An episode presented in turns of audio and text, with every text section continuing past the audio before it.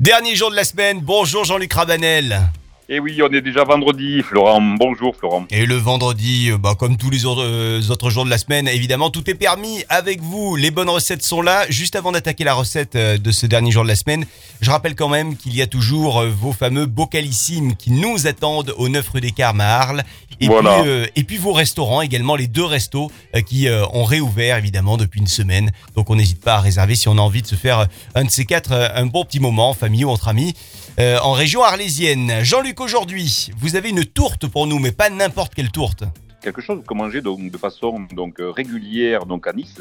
Donc, c'était la tourte niçoise donc, bled. Ah, c'est vrai que vous étiez euh, dans, dans le coin là-bas, hein, en Côte d'Azur, Ah, sur la Côte d'Azur. Voilà, j'ai écumé pas mal d'établissements pendant, pendant euh, ma jeunesse. Allez, trêve de plaisanterie, papier, crayon. Il faut se mettre au travail. La tourte Bon. façon Jean-Luc Ravanel. Yes. Alors pour la pâte, donc euh, vous allez voir toujours pareil, hein, des recettes simples donc et faciles à réaliser et toujours donc très rapides. Pour la préparation de la pâte, je vous prierai de bien vous prendre euh, 500 grammes donc de farine, deux œufs entiers, une pincée donc de fleurs de sel de Camargue et euh, l'équivalent de 2 à 3 cuillères donc euh, d'huile d'olive, à soupe d'huile d'olive.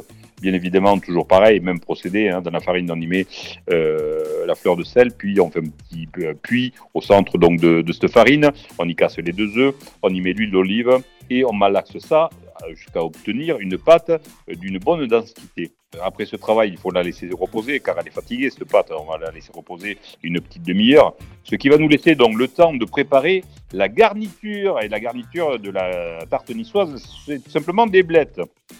Alors, euh, pour le procédé des des blettes, euh, si vous le voulez bien, moi, j'émince donc les queues de façon très très fine, que je fais suer euh, avec brindilles donc de thym et gousse d'ail éclatée. Euh, je les débarrasse et ensuite donc je fais un aller-retour très rapide pour les feuilles que je cisèle donc après.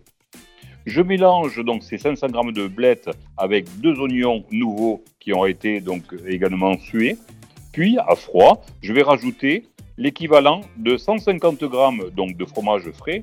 Bien évidemment, euh, faites comme moi, n'hésitez pas de prendre un bon fromage frais euh, en fonction d'où vous habitez, hein, que ce soit du Rove, qu'il soit donc euh, des Alpilles. On va rajouter également pour la liaison l'équivalent à peu près donc de 150 grammes donc de parmesan. Le tout est mélangé aux feuilles de blettes. Nous sortons la pâte donc réalisée donc du frigo, nous l'étalons. Nous formons donc deux cercles de dimension de votre fond de tarte. Sur le cercle donc inférieur, on va y disposer donc au centre cet appareil donc de blettes. On passe un coup de pinceau tout autour de la pâte avec euh, une dorure pour effectivement coller cette pâte. On recouvre de l'autre cercle donc de pâte et on refait une jolie dorure par-dessus. Et on enfourne ça pendant 25 minutes, thermostat à peu près 680 degrés.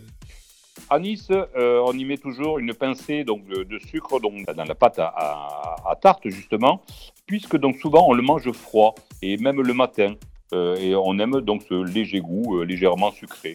Euh, ici, on, la préfère quand même plutôt euh, tiède, sortant donc du four. Donc, pas besoin de rajouter donc du sucre. Essayez, c'est pas mal. Mais si vous essayez donc ça, n'hésitez pas également à y rajouter des pignons de pain mélangés donc dans l'appareil donc de blettes, oignons et fromage. Encore une fois, c'est très gourmand. Encore une fois, ça nous plaît. Merci beaucoup, Jean-Luc.